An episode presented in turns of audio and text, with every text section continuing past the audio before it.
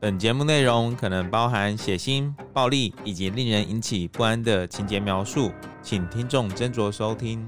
有时候真实犯罪比推理小说更骇人。而有时推理小说是真实犯罪的狂想版。嗨，大家好，欢迎收听《二之根你的犯罪研究日志》，我是 Troy。我是 Lucian，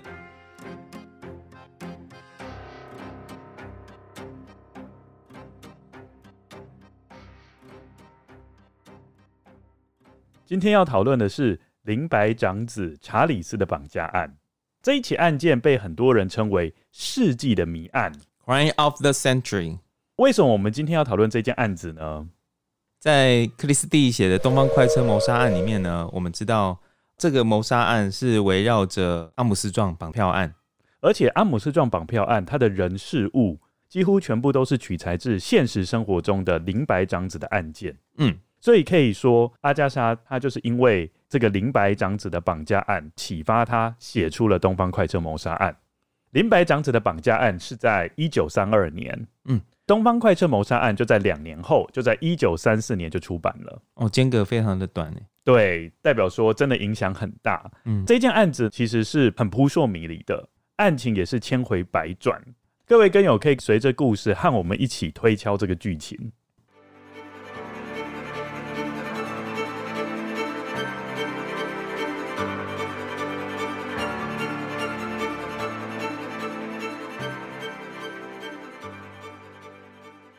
讲到林白长子的绑票案，我们就要先来讨论说林白一家到底是谁？为什么林白一家会成为绑匪的目标？我觉得这是一个很关键的问题。嗯林白基本上是一个美国的探险家，嗯以现在的角度来说，会比较像是所谓的极限运动员。嗯，对 林白的全名 Lucian 要不要帮我们介绍一下？ ，Charles Augustus Limber，林白之所以会叫做林白，主要原因是因为他叫做 Limberg。对，那时候 Lucian 还跟我讲，他在看这个故事的时候，他也一度怀疑说林白听起来很像是东方人的名字。 好了，我只知道李白，好，我知道李白的话算是文人，但是我们今天要讨论的林白，他算是一个武将等级的。为什么林白会那么出名呢？主要原因是因为他在一九二七年五月二十一号，他驾驶了飞机，花费了三十三点五个小时，从纽约横跨大西洋到巴黎去。哦嗯，这是很厉害的壮举吗？哎， 对，因为他是历史上第一位成功完成单人不着陆飞行，而且还可以横跨大西洋的人。哦，要完成这个壮举，他要克服很多困难。哪一些困难？我觉得啦，你看你你是单人哦，嗯然后你要花费那么久的时间到，而且是不能停下来的嘛。嗯，首先，我立刻想到就是尿尿怎么 办哦我想到的是燃料、欸，哦。燃料的话，你其实基本上只要加的够多就好啦。哦，对，我是想到一些生理上的问题，代表说你三十三点五个小时都不能睡觉、欸，哎，哦对，然后也没饭吃，而且你要很专注，嗯，，对，所以它其实挑战的不只是身体上面的极限，而且以前还要可能还要怕撞到海 鸟，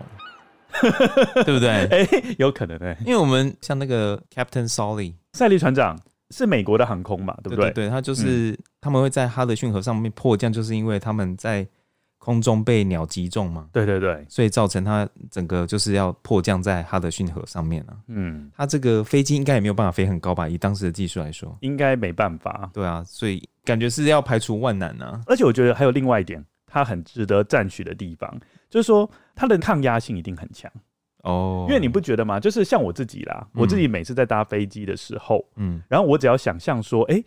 我跟下面那种，比如说飞越海洋的时候，嗯会觉得说，我跟比如说大西洋这种嗯万丈深渊，嗯事实上只隔着一层飞机的地板而已。哦，我就觉得得很害怕。对，所以我觉得他要克服在海面上飞行的那种很孤寂，然后孤立无援的那种感觉。就是你这一趟横跨的过程中，如果有任何出包，嗯没有人可以救你。哦对，对，跟搭船比起来，那你觉得哪个更恐怖？我觉得飞机比较可怕，你觉得飞机比较可怕？是因为它在半空中吗？因为飞机实在太高了，哦，不小心掉下来的话，大概就尸骨无存了。嗯嗯，林白当初也是冒了非常大的风险来进行这一趟旅行。事实上，不止他一个人想要尝试做这样的壮举，对，在林白之前呢，其实已经有七个人曾经尝试要飞越大西洋，可是都没有成功。这七个人之中呢，还有三个人因为这样子的挑战，结果丧命了。所以其实死亡率是很高的。对啊，为什么那时候会那么多人甘愿冒这样子的风险去从事这个挑战？ 当然就是有优渥的奖金嘛。对，这个奖金呢，有高达两万五千美元。很高。我们知道嘛，因为林白是第一个挑战成功的，他立刻就成为全美国的英雄了。嗯，他的这一趟旅程是从纽约一直到巴黎嘛？对当他的飞机驶入了巴黎的机场的时候，当时有十五万的巴黎人就直接涌入机场来欢迎他。我是觉得这个是蛮蛮妙的哎、就怎么说？因为当时一定是资讯比较没有那么发达的时那么候，嗯发达的时候嘛，然后还可以引起十五万人到机场。哎、那个搞不好比很多我们台湾的造势场合人都还多哎、对啊，对啊，对啊。对，然后他们就扛着他嘛，到处欢呼这样子。嗯嗯嗯，民众热情到林白必须要在警察跟军队的介入之下，才能从人群中脱身。嗯， 哇可见当真的时他，很多们是疯狂到怎么程度。嗯嗯林白也因这个壮举就获得了荣誉勋章，在一九二七年的《时代》杂志获选为年度人物。嗯，嗯，这时候他还非常年轻，应该才二十五岁啊，对不对？对，差不多。然后有一点我觉得也蛮厉害的，就是美国的圣地亚哥有一个林白机场，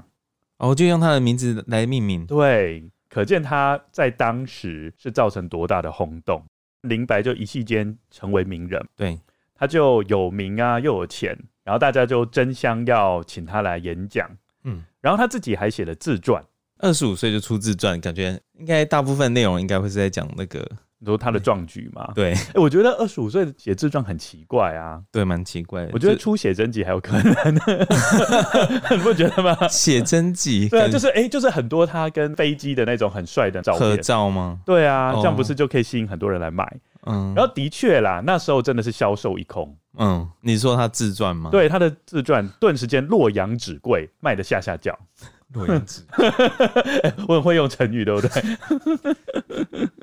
然后有人认为这股热潮可能跟美国的国情也有一点关系，哎，怎么说？因为如果林白是英国人的话，可能引起的热潮就不会那么多了，为什么？因为英国有所谓的英国皇室。他们有所谓的 icon，、哦就是说大部分的媒体都会围绕着英国皇室去打转，嗯就比较少的媒体会关注一个平民身份的人，嗯但是在嗯美国就不太一样了嘛，嗯因为美国它就没有所谓的皇室，对，那就变成说，如果有一个平民做了一个壮举，媒体会非常愿意把他们的关注转移到这个平民身上。嗯，就是让人民有一种一个普通人也一夕之间成为英雄，那感觉自己哎、自己也有机会，也有机会。，对，所以我觉得美国就提供一个可以让一个平凡人一夕之间镀金的一个梦想国度啦。嗯嗯不过也有人认为，其实林白被捧红，或是说他被政府捧红是刻意的，哎，为什么？这种说法就比较阴谋论一点。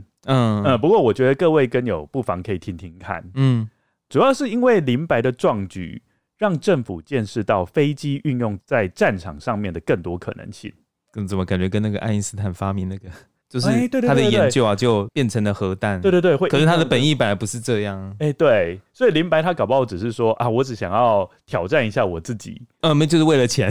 哦，对啦，为了钱，再加上嗯愿意勇于挑战，嗯就过去。嗯就没想到政府就发现，哎、这种飞机竟然可以单趟不着陆就直接过去了。 嗯那我是不是如果把它改成战机的话，嗯，就可以大老远的跑到敌人的阵地那边，然后投下炸弹，让他们猝不及防？嗯嗯嗯，。对，所以哎、你今天成语真的很 多。好，请继续。总而言之，就有一些比较好战的人士就建议政府说要扩编空军。嗯，不过这个听在政府的耳朵里其实是蛮刺耳的，为什么？因为那时候是一战结束，哦，对，然后又刚好碰到经济大恐慌，嗯嗯嗯，所以其实政府光缺是钱哦，对他光是要救那种民生的问题都已经来不及分身乏术了，嗯你还要花钱去充实军力，而且我们都知道军队它需要投资的资本是非常高的，嗯对，所以政府就刻意捧林白，嗯但是他是捧林白这个人，嗯他不是捧林白的事迹， ，OK，等于就是有点让人家不要把焦点放在林白这个飞机可以飞那么远这个焦点上面。对，嗯嗯所以媒体就会开始报道林白的，比如说求学经历呀、啊感情生活啊这些八卦。呃所以从这个时候我们就可以知道政府会操作媒体。哎、对，所以从你看，从二十世纪就已经有了哦，何况现在是嗯二十一世纪，嗯真的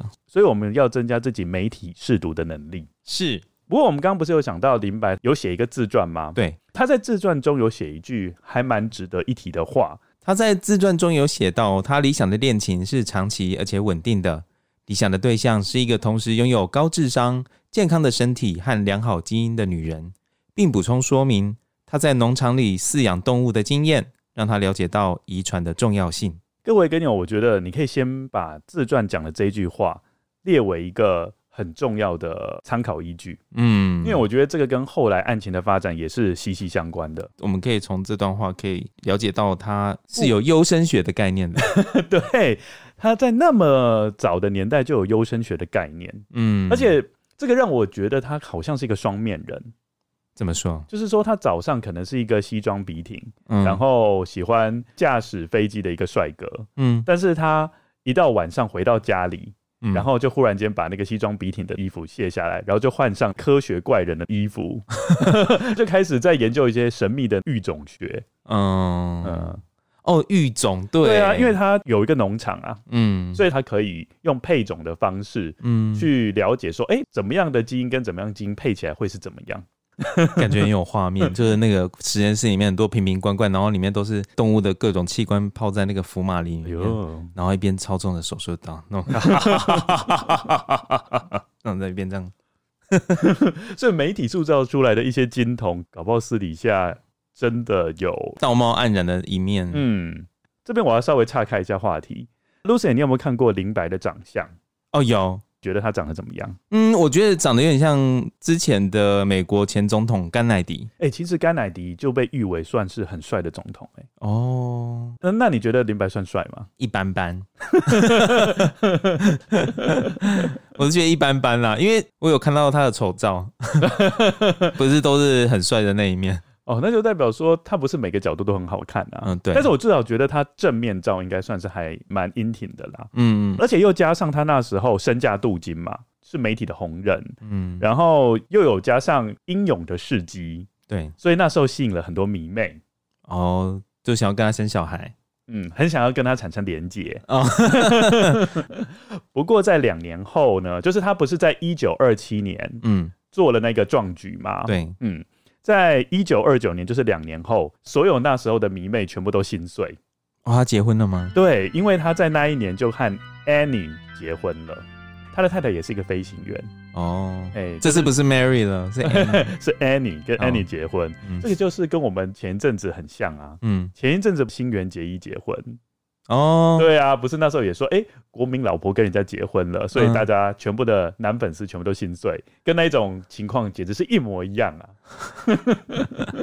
所以那时候林白跟 Annie 结婚之后，大家都认为是金童玉女嘛，但是对也是玻璃心碎了一地这样。嗯，对，接下来呢，就是要请 Lucian 帮我们讲故事。我觉得各位跟友要用心听，里面有非常多的线索。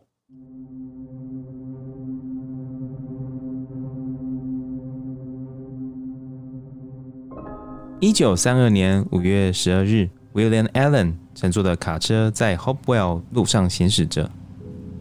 那里的位置在纽泽西罗斯山北方，距离林白家只有七公里左右。当时 William Allen 已经在卡车上坐了数个小时，他感觉到尿意一直不断涌袭上来，于是他要求他的伙伴 Wilson 把卡车停在路边，以便他能够就地解决。下了卡车后，他匆忙地进入道路旁的树丛，迅速踩过脚下的落叶，来到距离路边约二十公尺一个较为隐蔽的空间。他在那里把裤头拉了下来，但这时在树林内略微昏暗的视线下，William Allen 注意到眼前的一堆碎石和树叶之间有个突出的圆形物体。刚开始他没有办法辨识那是什么东西，但靠近几步仔细观察，他觉得那看起来很像人类的头骨，附近还散落着像人类头发的黄色丝状物。此外，那个遗骸似乎被浅浅地埋在土堆中，看起来像是在仓促之中随便做成的坟墓，本该在尿完后处于放松的状态，但 William Allen 没有防备下，突如其来受到这样的视觉刺激，这让他逃命似的奔回卡车，全身站立着，把他的发现告诉了 Wilson。天哪、那里有一具人类的尸体！后来经过勘验，那是一名婴儿的尸体，已经死了约有两个月。婴儿的面部朝下，躯体已经腐败得很严重，上面覆盖着汗衫和法兰绒婴儿包巾，头部有碎裂的痕迹。另外，尸体的一条腿和两只手都已经不见了。我们开始要进行讨论。嗯，刚刚有提到尸体的发现者是 William，对，William 那 Allen，就是 William 要尿尿的话，为什么不去找餐厅去尿尿？因为我们都知道这个美国到处都是公路嘛，然后都很笔直、很长，然后看起来一望无际的对，感觉。就是如果你想要上厕所的话，应该也不是随时都可以找得到一家店就可以进去上吧？不过根据文献，事实上当天他们再走蛮近的距离就可以找到一间餐厅了。哦，这样子，对，但是他们还是选择就是就地解决，那为什么？还是因为那个 William 的膀胱比较小， 快爆炸。应该不是不是，不是这个原因。其实主要原因是因为 William 是黑人，哦。你是真的知道吗？ 大部分人听到这个应该不会知道吧？应该会知道啊，就是那个嗯年代，应该就是、我们知道美国有一段黑历史嘛。既然这个黑人他不愿意借厕所，那有可能就是他们处于一个种族歧视的年代。对，在一八七六年到一九六五年这个近一百年的时间，美国对于有色人种实施种族隔离主义。嗯，一些公共场所，包含大众运输工具跟餐厅，常常会有属于白人专属跟属于有色人专属的区域，就代表说他们会分开。嗯我在这边可以举一个更极端的例子，在一九五零年，嗯墨西哥裔的美国人就只能在星期一游泳，啊，因为星期一叫做墨西哥日。嗯对，如果超过星期一，到了星期二之后，这些游泳池都会不约而同的就把这些水给放掉，好浪费哦。对，，然后重新注入新的水，这个在台湾绝对不行，一定会被骂翻。尤其是现在这种非常时期，对啊， 我们把很整个缺水放掉 哎、然后再重新放新的水那。理由其实很简单，就是觉得墨西哥人非常的脏，嗯，对，会把他们的那个水给弄脏，所以就觉得白人的水泡过是整个会变圣水，是不是？ 会变成白亮亮。夸张。好，所以我们就知道，当时很多餐厅跟公共场所都是不欢迎黑人进来的。嗯我们这边可以做一个反思，就是说，如果林白他是黑人的话，或许他在那时候就不会有那么多人爱戴他，哦，也或许他在那时候也不会造成这样的轰动。嗯嗯嗯嗯嗯嗯，应该就默默无名了吧？你可以想象，他可能飞到了巴黎机场，然后就发现小猫两三只， 嗯 我想到的是那个，还是很多人，就还是很多人，还是有媒体报道，只是就是下飞机的一瞬间，大家本来在欢呼，然后哦，所以那个那个旗子跟那个标志都举叫得人很呐高， 喊，然后这边尖叫，然后就有机舱门一打开，一瞬间大家看到是黑人嘛， 就倒抽一口 气，然后就安静， 然后全部的人都把那个牌子拿下来。开始交头接耳，哎呀，这黑人来 了，开始在哎、我觉得真的有可能呢、因为他们那时候就是那么歧视啊。嗯不过有关于那个上厕所的问题，我们不是之前有看过一个影片叫做《关键少数》，对。在里面也有点到上厕所这个议题。哦，对，就是关键少数这个三个黑人女生她们在 NASA 工作的这个故事嘛。那里面其中有一个女生，她就是要上厕所，每次要上厕所都要跑到超远的地方，导致她回来的时候，她上司都会问她说：“你到底跑去哪里鬼混呢、你是不是在摸鱼嗯？”，那其实她是有色人种得理的这个问题，所以她没有办法去上就近的厕所。对他要大老远的跑到很远，然后又气喘吁吁的跑回来，对，上一趟厕所都去了半条命了。 你就可以知道说，当时的这种种族隔离政策。让一些少数民族遭受怎么样的不公平对待，然后他们生活是遭受怎么样的不便？嗯，对，其实关于这个方面的电影还蛮多的，像我之前看的那个姐妹，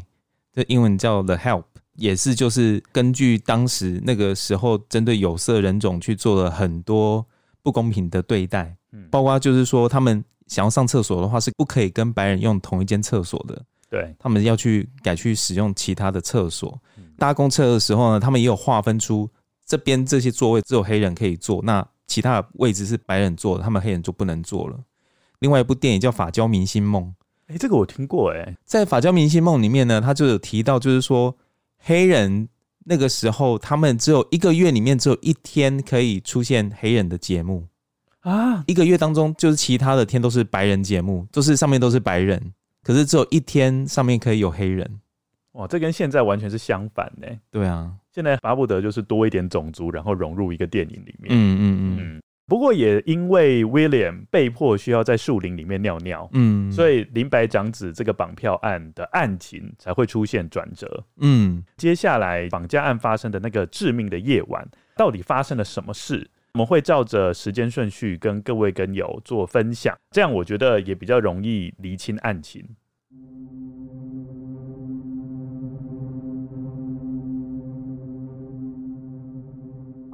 一九三二年三月一日傍晚，M 走出屋外透透气，顺便做点简单的运动。他刚被儿子查理斯传染上感冒，希望能借此快点好起来。M 是林白的太太，当时她已经怀了第二胎，肚子里的孩子已经有了几个月大了。和平时一样，她放心的把查理斯托给保姆 Miss Gao 照顾。那天家里还有几个可靠的佣人，包含忠心耿耿的管家 Mrs. Whitley。当 Anne 做完运动回到家时，她上楼来到婴儿房，看看查理斯的状况。查理斯那时二十个月大。Anne 注意到 Miss Gao 和 Mrs. Whitley 都在婴儿房里照顾查理斯，眼看没有什么特别的事情，于是 Anne 下楼回到客厅休息。五点钟的时候，查理斯到客厅玩了一阵子，随后被 Miss Gao 带到楼上吃晚餐。晚上六点十五分，Anne 和 Miss Gao 一起准备替查理斯换装，因为查理斯的睡觉时间要到了。Miss Gao 在查理斯身上涂抹 Vicks 软膏，这可以抑制咳嗽，减轻感冒症状。接着，她把查理斯轻轻地放到婴儿床上，检查房内的窗户和窗帘，但他注意到东南侧的窗户没有办法完全的闭合，因为窗框有点扭曲变形，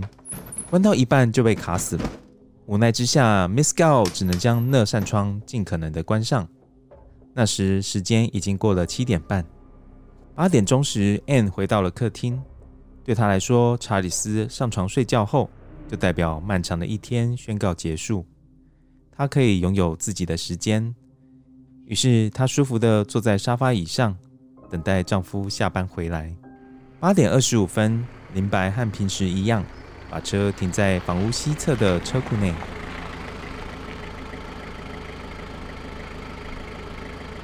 来到餐厅和 Anne 一起共进晚餐。九点，他们用完晚餐，并一起来到楼上主卧室。接着，林白去洗澡。洗完后，林白独自下楼来到阅读室。在屋内的书桌前阅读书籍，Anne 则发现感冒症状似乎变得更严重，于是她进到浴室，准备泡个舒服的热水澡。她所不知道的是，这只是暴风雨前的宁静，她惬意的时光即将被打断。时间来到晚上十点，Miss Gao 来到二楼的婴儿房，再次查看查理斯的状况。为了避免打扰查理斯的睡眠，Miss Gao 来到婴儿房后，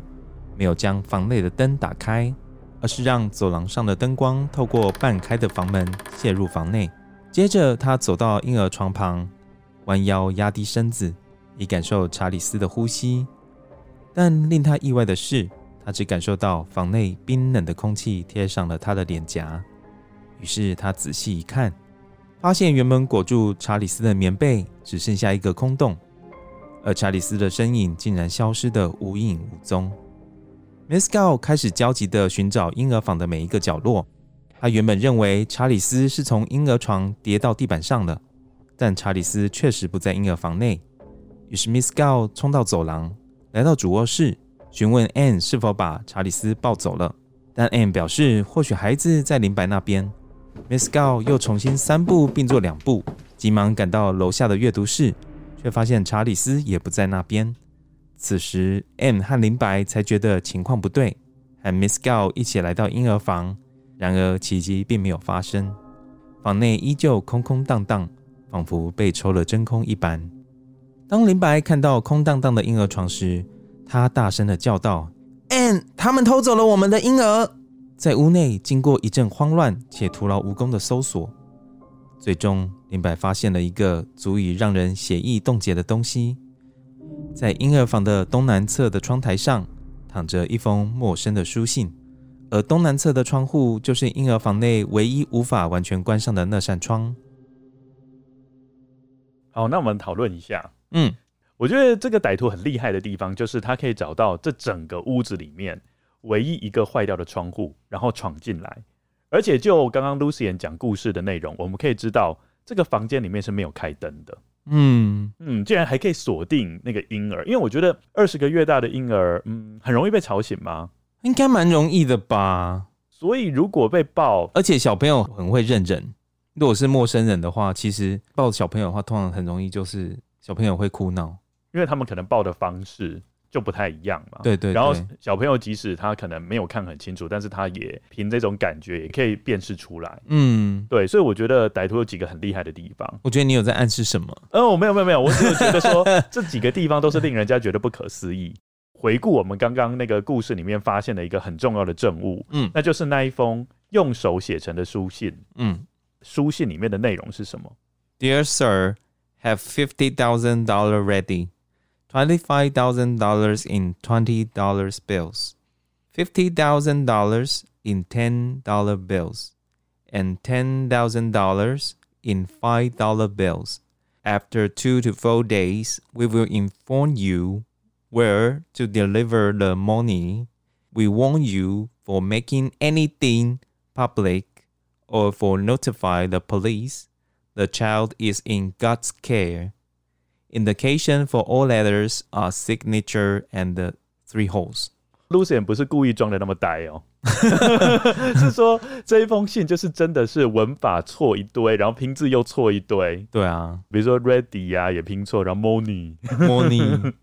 刚刚的那段话呢，是在说请林柏他们家准备五万元的赎金，其中的两万五千块是用二十元的纸钞，另外的一万五千元是使用十元的纸钞，最后的一万呢要用五元的纸钞。两到四天后，我们会告诉你钱要送到哪里。我们警告你不要把这封信公开，也不要通知警方。孩子目前受到良好的照顾。来，我们现在考一个数学随机测验，请问你总共有几张纸钞？ 这个超难的欸、 我觉得有些跟友会心算的，应该已经算出来到底要几张纸不钞。过你算出来就可以知道说这有多么大的一包，应该要用那个超大的那个黑色垃圾袋，我觉然得后叉叉 L 的那种才装得下哦我。我。觉得那时候应该是用麻袋 吧？对啊，我们随便算一个一万块的钱，然后要换算成五元的纸钞，那有几张？两千张，对，我觉得可能歹徒真的是身强体壮吧，或者他们有一群人可以帮忙搬，嗯，不然的话，因为一个人的话，可能不仅没办法把这个纸钞给拿走，还会被 压死。又或者他只是不好意思请人家把钱找 开么。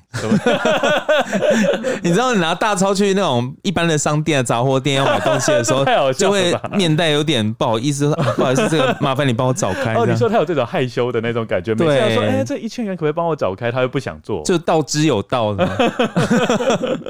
好，总之我稍微讲一下，这个五万块钱相当于现在是七十八万元美金哦，哦，真的很多所欸。以是一笔巨额，因为他可能也知道说林白他家有钱嘛，嗯嗯，嗯对，，所以就是当然这一次要要一笔大的，嗯还有就是从这封信里面，虽然我们可以看到他错字连篇，但是他有给我们一个很重要的线索，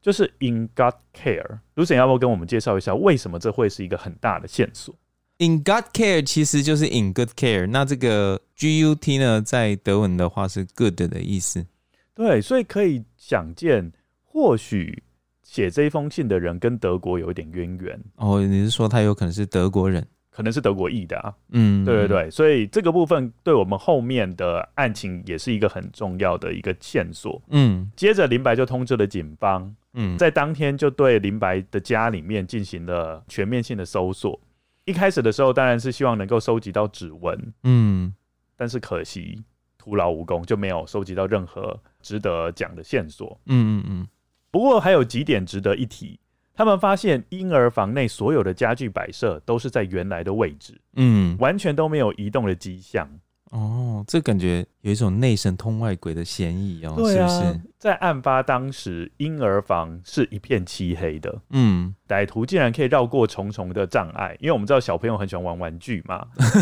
可能底下都布满了层层障碍，啊嗯那你可以巧妙的避开。你是说小朋友睡前先布好小鬼当家那种对对对陷阱，这样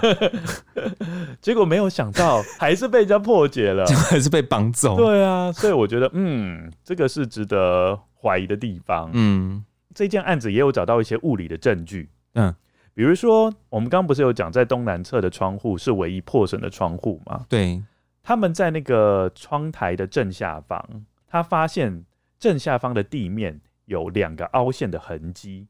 哦，感觉就是梯子啊，嗯，而且这个凹陷的痕迹附近还有男人巨大的鞋印，这些鞋印呢，就是一直往前延伸，鞋印消失的地方就有轮胎印，哦，就完美的一个动向哎，嗯一个完美的犯案的动向都整个就是说它呈那现个出来面了，包屑都全部都已经撒好了，对所以你对只要对照着那个轨迹，你就可以大概知道发生什么事。嗯嗯，很明显应该是绑匪透过梯子，嗯，然后去绑架了小朋友之后，接下来就乘车逃逸。对，嗯，这个理论呢很快就得到证实，嗯，因为他们在距离房屋大概二十公尺的位置，就找到一个人工的木头梯子。嗯，然后这个木头梯子呢是由三个部分所构成的，其中有部分的木头踏板都有裂开的痕迹，裂开哦，就是那个木头踏板不是我们梯子，就是所以表透示过那个木头踏板一表直示往上嘛所，以表示这个木头踏板它本身它并没有很稳固哎，也有可能是那个歹徒太胖，哦，就超重这样子，对，也有可能是歹徒加那个小朋友小的朋重友量太重，哦，对。警方相信，在东南侧窗台正下方的那个凹痕，就像刚刚 Lucian 讲的，应该就是那个梯子造成的。嗯，摆放的位置，对，绑架者就是将查理斯从二楼窗口透过梯子，然后到达地面，在下梯子的过程中，就不小心把那个踏板给弄坏了。嗯，嗯所以那个梯子其实是有点一次性使用的感觉，呃，对啊，这样听起来好像是这样。嗯哎、我觉得这也很重要、哎，嗯，都一直在透露线索、哎。 在这一起绑架案件传开之后，当然就受到全国的注目。嗯，甚至有林白的朋友主动跟林白讲说，如果在必要的时候，他们愿意让调查人员搭上他们的飞机，因为他们愿意载他们一程来争取办案时间。哦，开始进入到第二封信了，好，因为我们都知道，在这个案子里面，歹徒频繁的写给林白家很多信件。嗯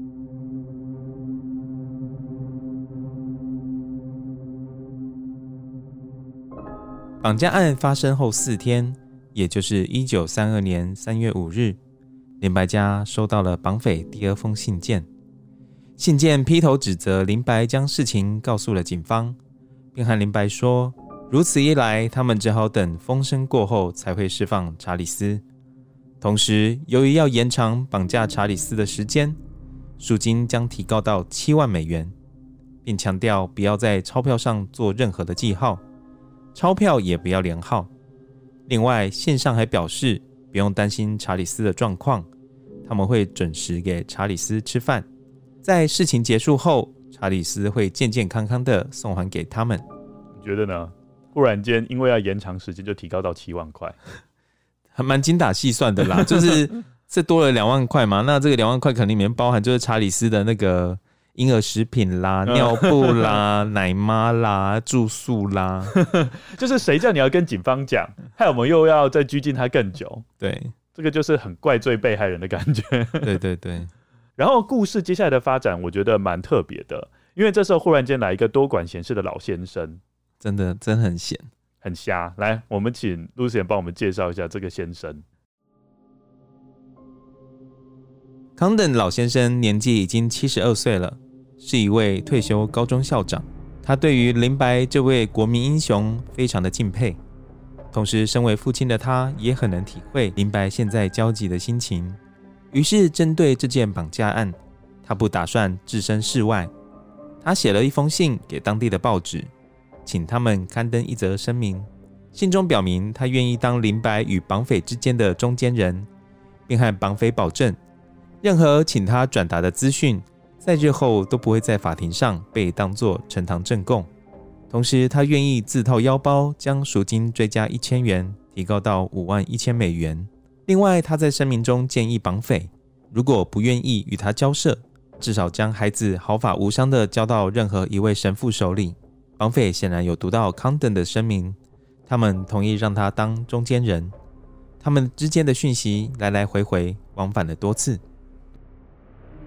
有人会觉得他真的很多管闲事吗？非常诶、而且还自掏腰包一千元呢、嗯，一千元其实也蛮多的、哎、欸不过我觉得他可能是林白的狂粉哦、嗯就是觉得非常喜欢林白嘛，像是有难同当的概念。嗯，嗯，既然绑匪还会同意他当中间人呢、对啊，为什么会需要这个中间人物？对啊，我觉得这个也是很值得起疑的地方。嗯，嗯，就是那么简单就可以让他当中间人去传话，然后也不怕说他会泄露讯息。好，那我们来讲一下哈，就是在这一段期间，康等的确他有透过一些指示，独自来到一个幽暗的墓园，跟绑匪会面，嗯，不觉得很可怕吗？蛮恐怖的、欸而且他光自己一个人去墓园，三更半夜都不敢呢、对，何况他是跟一个绑匪会面哦、嗯跟他会面的男子，他自称为 John，嗯所以后来的人给这个在墓园里面出现的男子一个绰号，叫做 Cemetery John，就是墓园约翰。当 John 那天出现在墓园的时候，他那天是穿着的深色的大衣，戴着软呢帽，他是把整个帽檐压得非常的低。后来就是两个人找到一张长椅，然后开始谈话。John 是说婴儿还活着，可是，在当他这样说的时候，康登有听到一些关键的独特口音，譬如说我们像说 risk，John 呢就把它念成 risk，对，所以可见他应该不是当地人，嗯，这是一个征兆。对，嗯，后来这个高中校长啊，就是这个退休高中校长，他为了进一步确认眼前这个男子他确实是绑匪，所以他就拿出一个别针，然后他就问这个 Cemetery John 说：“诶，这个别针到底是什么？”那个 Cemetery John 就说：“诶，这是文具， Cemetery John 回答说什么呢？Cemetery John 说，他的确认得那个别针，嗯那个别针就是嗯用来固定被子跟小朋友婴儿床的床垫，把它固定起来，因为这样的话小朋友可能就比较不会掉下去说明 Cemetery John 有生过小孩啊。哦，所以他已经有育儿经验了，对啊，所以不能怪他。总而言之，Condom 他就立刻知道眼前就是真的绑匪，嗯而且他极有可能就在绑架那一天出现在林白二楼家的婴儿房。嗯接下来，康登当然是很想要知道说，到底查理斯目前的状况是怎么样，嗯所以他就直接跟 Cemetery John 说：“那你愿不愿意把我带到查理斯现在所在的位置嗯？” Cemetery John 就立刻回绝了他。嗯我们的康登老先生就只好退而求其次，就说：“那你可不可以提供一些更多证据来证明说，你的确就是绑架查理斯的凶手？”嗯。嗯，好不过是这样真的很难证明呢、是死是活，这个真的很难证明，对不对？以前又没有电话，电话的话可以，哎、你喊几声给你爸听嗯，对不但对是应该可以确认说他的确是绑匪吧，或是跟绑匪有关。哦哦。我们刚刚有讲到，就是那个别针其实是林柏提供给康登先生的，对，就是请康等先生去质问这个绑匪，嗯，说你，认不认得这个别针？然后绑匪他是他的回答是没有迟疑的，嗯他就直接讲出那个别针的用途，嗯啊所以代表他可能真的有。养过小孩，接下来我们就发现这个绑匪果真就接受康等的建议，提供了更多实质上的证据。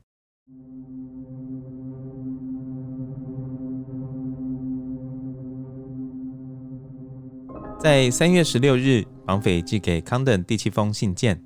并附上了一件婴儿睡衣，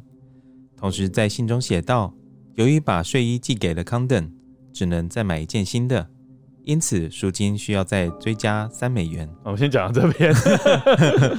我在读这个文本的时候就觉得很好”笑会，噗嗤一笑吧？对啊，要增加三美元，只是真的因为很精打细算，对啊，他好像在申请预算一样。 真的。我多买了一个东西，所以要多申请多一点钱哦。 林白确定那是查理斯的睡衣，于是康登在报纸上刊登了一则新广告，上头写说：“钱已经准备好了，像上次一样，我会独自前往，不会有警察和特勤人员伴随。四月一日，Condon 收到了一封信，信上说该是时候交付赎金了。赎金被放在一个定制的木箱中，以利于后来可以方便辨识。另外，赎金是以金币券的方式支付。这些金币券虽然没有做记号，但它们的序号被事先记录了下来。这个金币券是非常非常重要的一个证物了。嗯，检方将赎金用金币券的方式支付，后来被发现是一个非常非常聪明的决定。但是如果你要理解这一种办案手法，我们就需要先讲一下美国的货币史，嗯你才会比较理解说，诶，金币券在当时是用的如此的巧妙。嗯我们知道一开始美国的买卖交易是用黄金的，嗯，我们看以前的古装剧都是用那个银两，他们是用黄金对，哦我们知道黄金有一个特色啊，就是它非常的重。重，所以在你实际上用黄金在做交易的过程中，其实是很辛苦的，或者说是一个很不方便的。哦，真的耶，随便都是要买东西，可能就要拖一台车这 样，是不是？所以美国财政部就在一八七零年，他为了流通方便，他就开始把人民的黄金全部回收，嗯发行了金币券，叫做 Gold Certificate。嗯嗯你如果要使用金币券，很简单，呃，你拿到了金币券之后，你就持金币券，你就可以到银行去兑取等值的黄金。嗯，所以这样的话，就会让整个流通状况就变得比较方便。对，我们从这一点就可以知道，美国的金融市场是跟黄金非常有关系的。哦对，是绑在一起了。对我们小时候不是有叫美元叫做美金吗？对，因为早期美国就是使用所谓的金本位，嗯，嗯什么是金本位？好，什么叫金本位呢？就在一九一三年的时候，法律有规定，在金融市场，如果你要流通美钞的话，你要有百分之四十的金额要有真实的黄金做支撑。嗯就是说，假设现在政府要发行一个五十元面额的钞票，嗯，至少要有百分之四十，就是五十元的百分之四十，至少要有二十元等值的黄金，哦，你才能发行五十元面额的钞票。哦，也就是说，你的这种发行钞票，你不是随便发行的，嗯就是你有嗯多少黄金，你才能相对发行多少纸钞。嗯嗯，所以说纸钞是不能随便印的。嗯嗯嗯，在林白长子这个案件发生的故事背景，他们那时候刚好陷于经济大恐慌。经济大恐慌的情况之下，不是政府想要大量印制钞票，在这种情况下，如果你把黄金跟钞票绑在一起，就会非常难操作。对，对，所以就变成说，现在政府又有一个新的趋势，就是他很想要把钞票，就是美元跟黄金给脱钩。嗯嗯嗯，所以呢，歹徒所不知道的事情，就是在一年之后，美国罗斯福总统会签署总统令，让美国的金融市场脱离金本位。也就是说，歹徒现在拿到的这些金币券，会在一年后，就是在一九三三年五月一号被全面终止流通。哦，这个 timing 很刚好哎，对，就是非常刚好。嗯，对，等于说我现在拿给你的金币券，一年后就会终止变流大通。变，对，所以变成说你要赶快， 所以等于说你要赶快去兑换。嗯，那你在兑换的过程中，我就可以借由你在兑换的情形，我就可以，嗯比如说我已经先记录好，对对我到对底对给你对哪些金币券，对对对那你只要一旦使用嗯，我就可以把你的身份给找出来。哦，好聪明呢。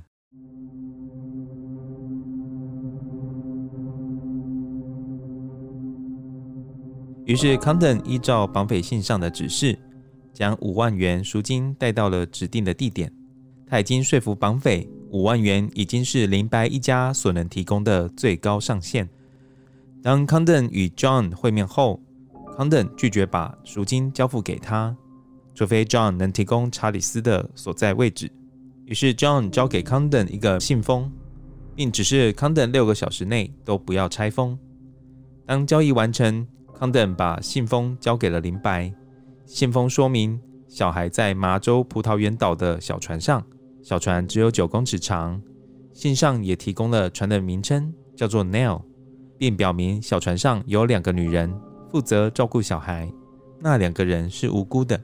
第二天，当太阳才刚升起时，林白就驾驶着飞机到葡萄园岛搜寻船只的下落。他沿着岛屿的海岸线不断的搜索，但都没有发现小船的踪迹。一个月后左右，在五月十二日，查理斯的尸体被一个黑人男性 William Allen 找到了。一九三二年五月十三日，胡佛总统指示 FBI 成为统筹这起案件的调查机关，这也是 FBI 第一次获得地方案件的办案权限。这边有几个要稍微讨论一下。第一个就是我们刚刚讲到那个五月十二号，对，那个黑人男性就是我们刚刚那个憋尿，然后在道路旁边大解放的那个男性。嗯嗯 嗯，嗯，各位是强调他， 一直强调他尿尿。哎、这个是很重要的记忆点。不过这边还有另外一个重点，嗯就是 FBI 首次获得地方案件的办案权限。嗯嗯，我觉得这是很重要的。这个其实就是鼎鼎大名的林白法案。你看哦，这个法案是用林白为命名的哦。简单来讲，这个林白法案非常重要。嗯，这是关于什么？我问一个问题啦，你觉得一个绑架案比较适合州政府管辖还是联邦政府管辖？州政府管辖跟联邦政府管辖有什么不一样？哦州政府的意思就是说，如果案件局限在那个州里面，对那就是州政府管辖。但是如果那个案件是跨州的，对，对，比如说有好几个被害人，嗯，然后那个被害人都是分布在不同州里面，是不是就像我们的中央跟地方的这种权责的分配的没感觉？没有错，有点像，哦就是以办案的角度来看的嗯，话，嗯嗯嗯，对，你觉得绑架案比较适合谁来处理？应该是 FBI 吧？对我也是这样觉得，因为毕竟美国就是幅员广大，对啊，那你就很难保证说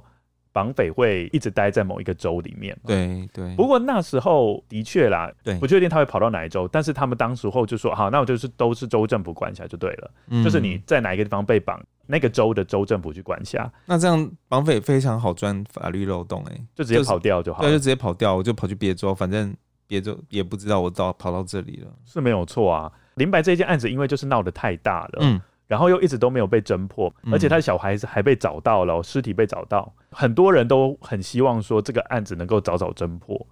所以那个总统也是在民情的压力之下，嗯，就只好把这件案子丢给了 FBI。哦，后来他们发现，就是说 FBI 的统筹能力当然是比州政府来的高，而且它的资源也比州政府来的多，哦，当然，所以在林白案件发生之后，他们就通过这个法令。这法令是讲了什么呢？以后只要任何一个绑架案，它一周没有破案，我们就可以直接推定凶手已经跨越州境。这时候 FBI 就可以主动跨州进行办案，嗯，这这个也改变了各州独立办案的限制。地方政府的警察感觉就是不太愿意把他原本手上的工作，比如说他已经在这个案件上投入了非常多的心力，结果一个长官就说：“哎、现在 FBI 要接手了，那你就只能默默把你的努力那么久的东西交出来给对方。啊，而且我觉得这个案子是那么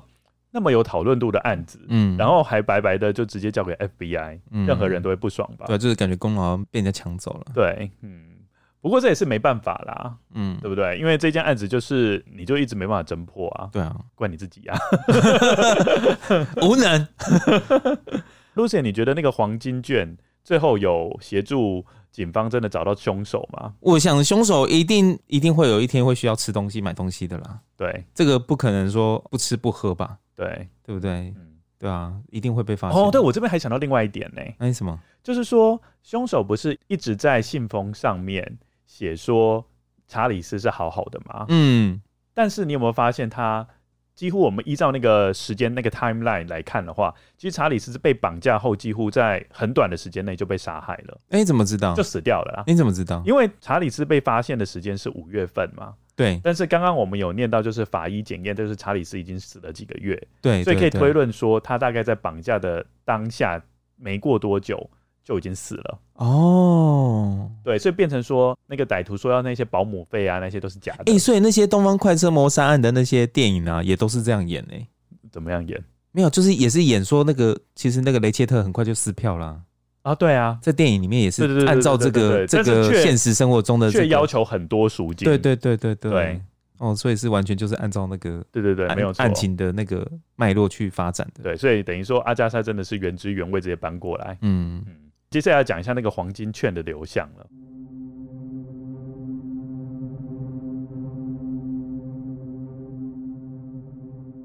FBI 严密监控黄金券的流向，发现黄金券出现在美国东部海岸线的各个区域。直到一九三四年九月十八日，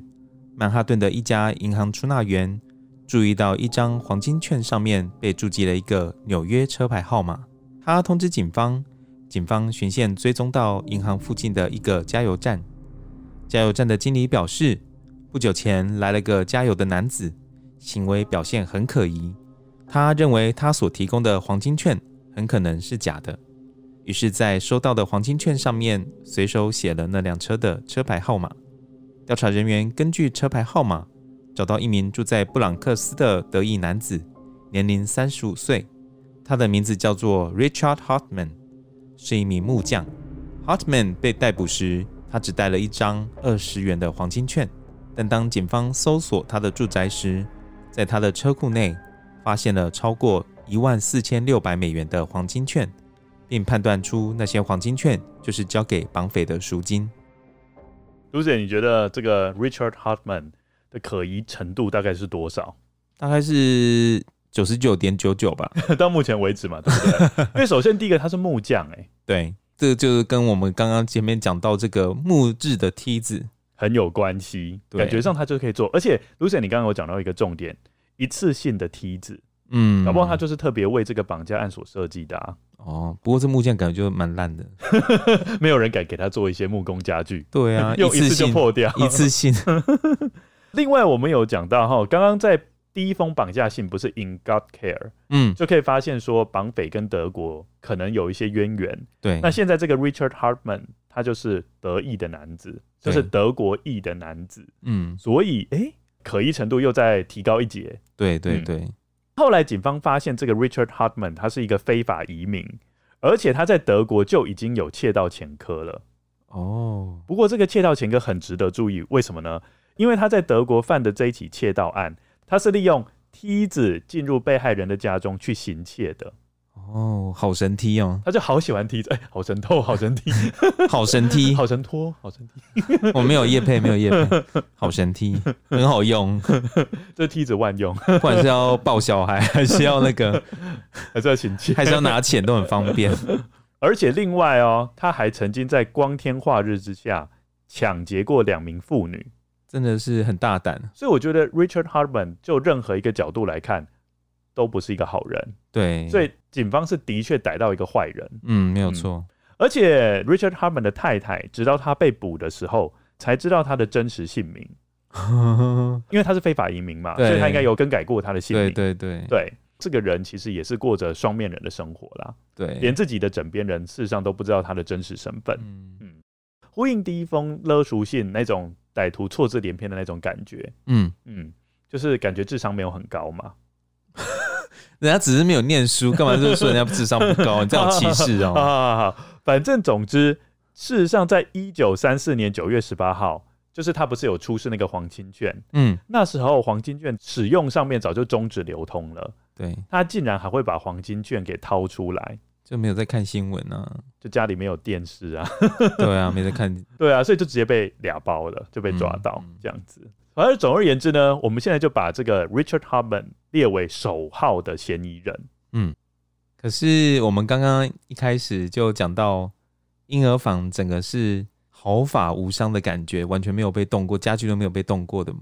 对那这样子是不是感觉又透露了事情没有那么简单的感觉对，呢？这个事情的确没有那么简单。下一集我们要盘点所有的嫌疑犯。嗯哎而且我觉得下一集是非常精彩的，对是绝对不能错过。我还会介绍一种很特别的鉴识科学，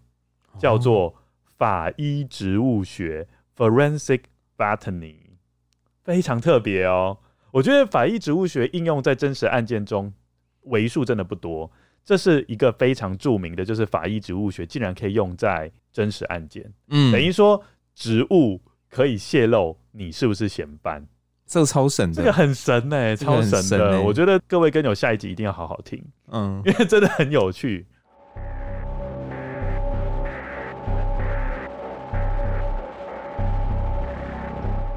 接下来我们要稍微讲一下我们最近在 IG 举办的一个活动，因为我们的 IG 已经破两千人了嘛，